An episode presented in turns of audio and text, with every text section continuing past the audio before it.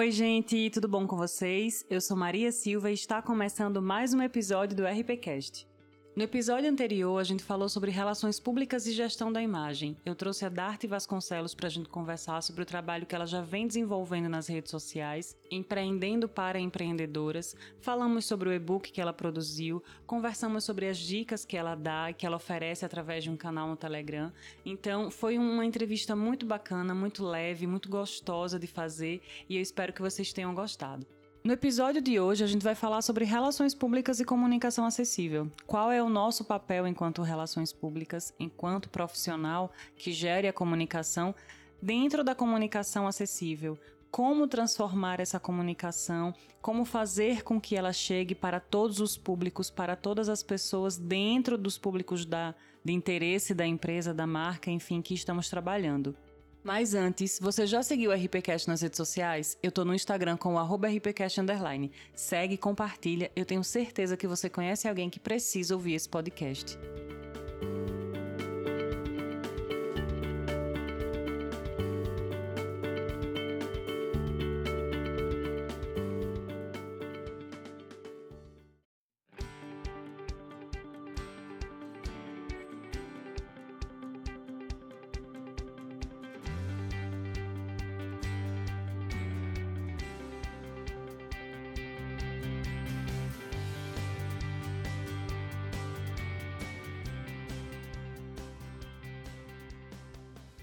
Mas então, o que você entende como comunicação acessível?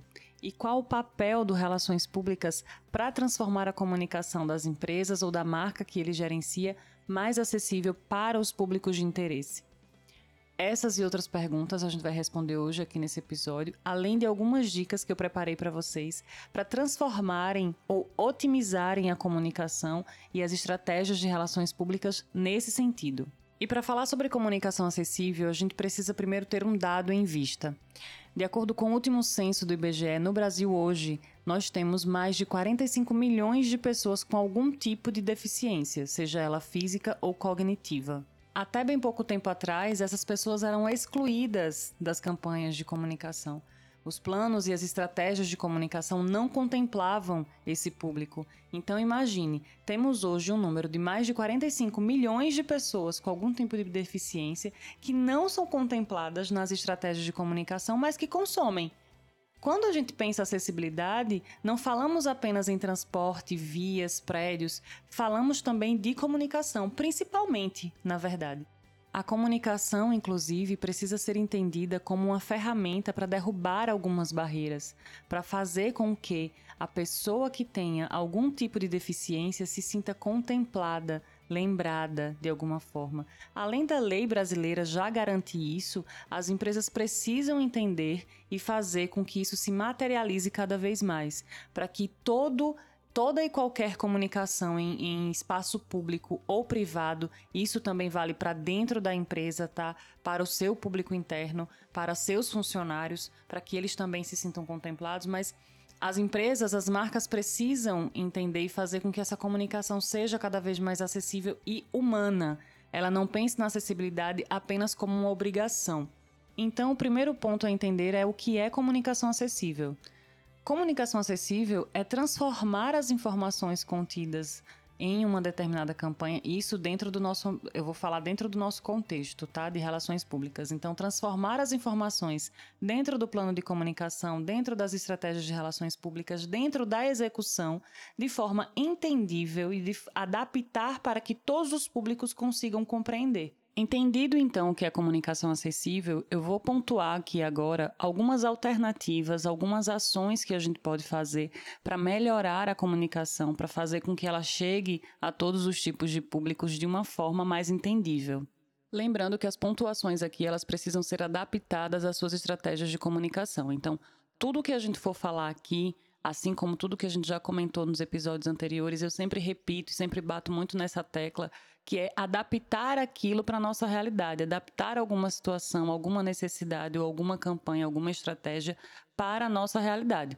Às vezes, a realidade da empresa é que ela quer atingir um determinado público e esse público precisa de uma determinada comunicação que muitas vezes ela não tem braço ou estrutura financeira para isso. Cabe a nós, profissionais de comunicação, achar outros caminhos, né? O Relações Públicas ele está aqui para pensar o macro, o 360 e tentar entender como ele vai conseguir fazer com que essa engrenagemzinha da comunicação gire de forma eficiente, mesmo com algumas dificuldades. Não estamos aqui para fazer milagres, mas estamos aqui para otimizar a comunicação. Relações Públicas é isso.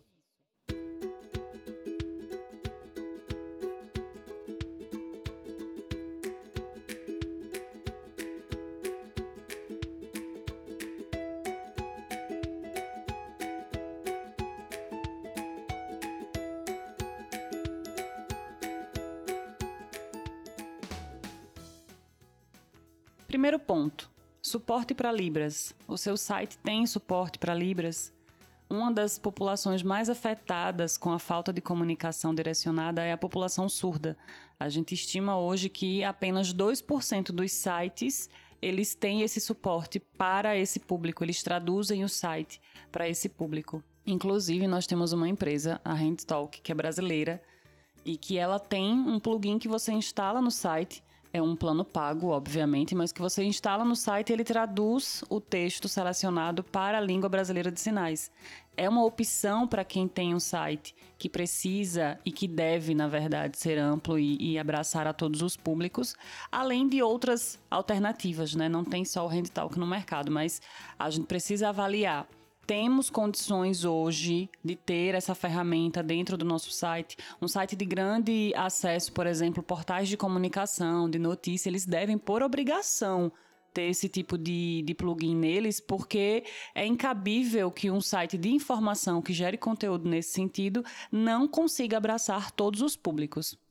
Já dentro das nossas estratégias de comunicação, a gente precisa levantar os custos, né, de tudo, de todas as ferramentas que a gente vai utilizar na comunicação e levantar os resultados, custos versus retorno, né? O que esse público vai consumir através da comunicação que eu vou otimizar. Então, o nosso trabalho ele vai se dar não só na parte intangível, mas tangível, porque o empresário ele quer o retorno financeiro. A empresa ela precisa do retorno financeiro, inclusive para girar, né?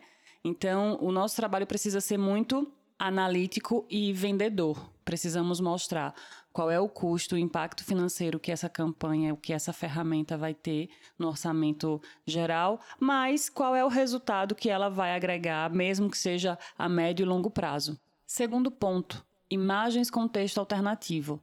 Hoje, a maioria das plataformas digitais já possuem essa alternativa, já possuem essa função, que é imagem de um post e abaixo você coloca a descrição dela detalhada do que tem na imagem. Então a pessoa que já que tem uma baixa visão ou que não tem não enxerga nada e ela usa um software dentro do celular dela que já faz leitura de tela, vai conseguir visualizar dentro das possibilidades dela aquilo que estava na imagem, através da sua descrição. Então, primeiro ponto é fazer, entrar, ter isso na, na, na sua rotina, né? Colocar os textos alternativos nas imagens e ser o mais detalhado possível. Então, sombrinha amarela num fundo, nananã. Enfim, detalhar a imagem com a maior precisão de detalhes.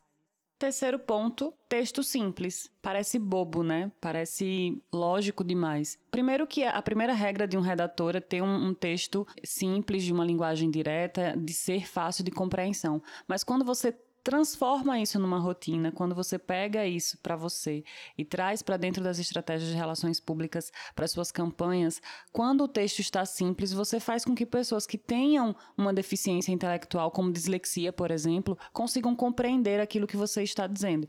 Então, Percebam que todos os pontos até agora, esse principalmente, ele é um exercício de empatia, de se colocar no lugar de quem vai fazer, do, do lugar de quem vai receber a comunicação, para conseguir entender como aquela pessoa precisa receber aquela determinada, aquele determinado assunto, aquela determinada informação. Até porque, quando a gente fala em experiência do usuário, estamos falando do nosso público de interesse. A gente tem uma, uma falha bem comum que acontece quando a gente vai fazer algumas ações, sejam elas no mundo digital ou no mundo offline, é de se colocar como público. Você pode até fazer parte desse público, sim, mas a experiência do usuário precisa ser pensada no outro, na outra caixinha e não em você. Isso é uma, uma, uma, falha recorrente que a gente comete, que não deve acontecer, é um exercício constante, inclusive. Então, esses pontos de transformar a comunicação mais acessível, transforma esse exercício de empatia e de pensar na experiência do usuário como o outro ainda mais complicado, mas muito gostoso de fazer, porque no final a gente sempre vai pegar mais experiência e vai ser bem bacana ver o resultado disso.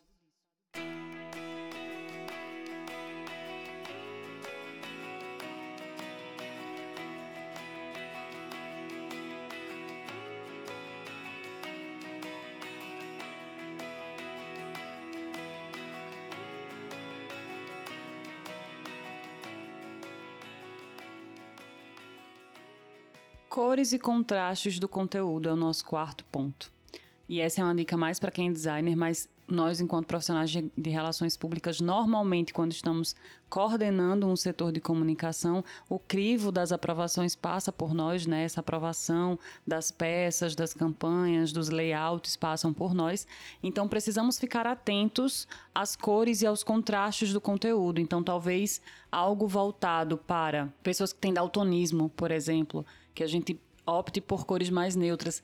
Eu sei que a gente nem sempre vai conseguir fazer com que os layouts eles fiquem é, acessíveis para todos, mas a depender da temática da campanha, a depender inclusive da temática da empresa, da marca que você está trabalhando, por exemplo, uma ótica, ela é óbvia, obviamente que a comunicação de uma ótica precisa ser acessível para quem tem problemas visuais, para quem tem, quem é o principal público dessa empresa. Obviamente que quem compra óculos não é apenas quem tem problema de visão, tem os óculos escuros também, enfim.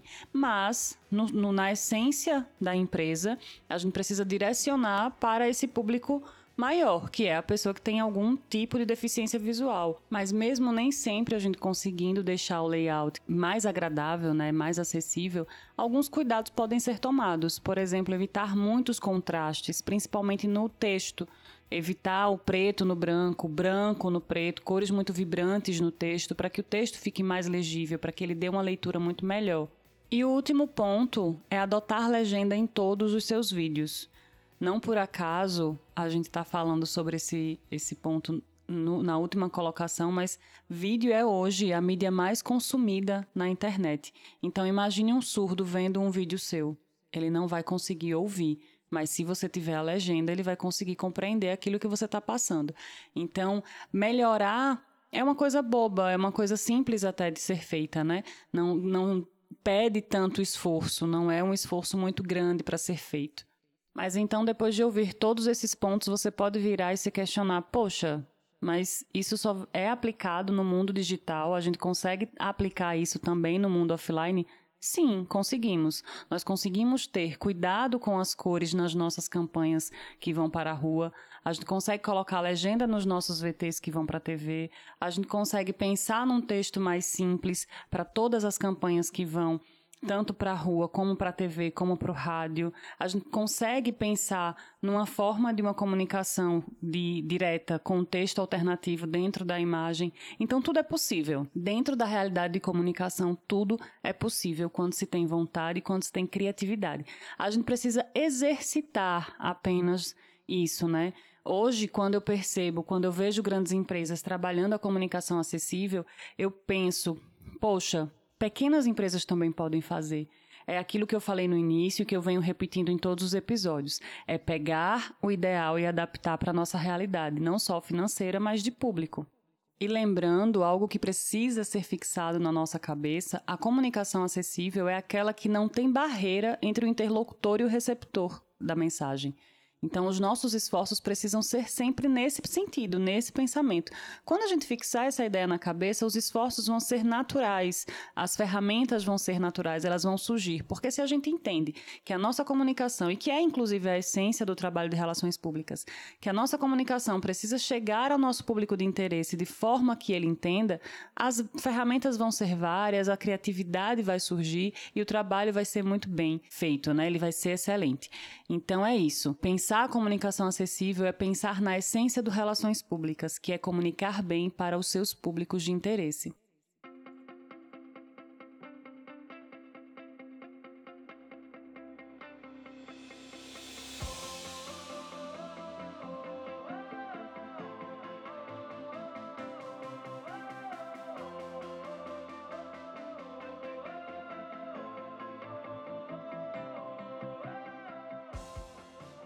Então é isso, gente. Eu espero que vocês tenham gostado, que vocês pratiquem a comunicação acessível.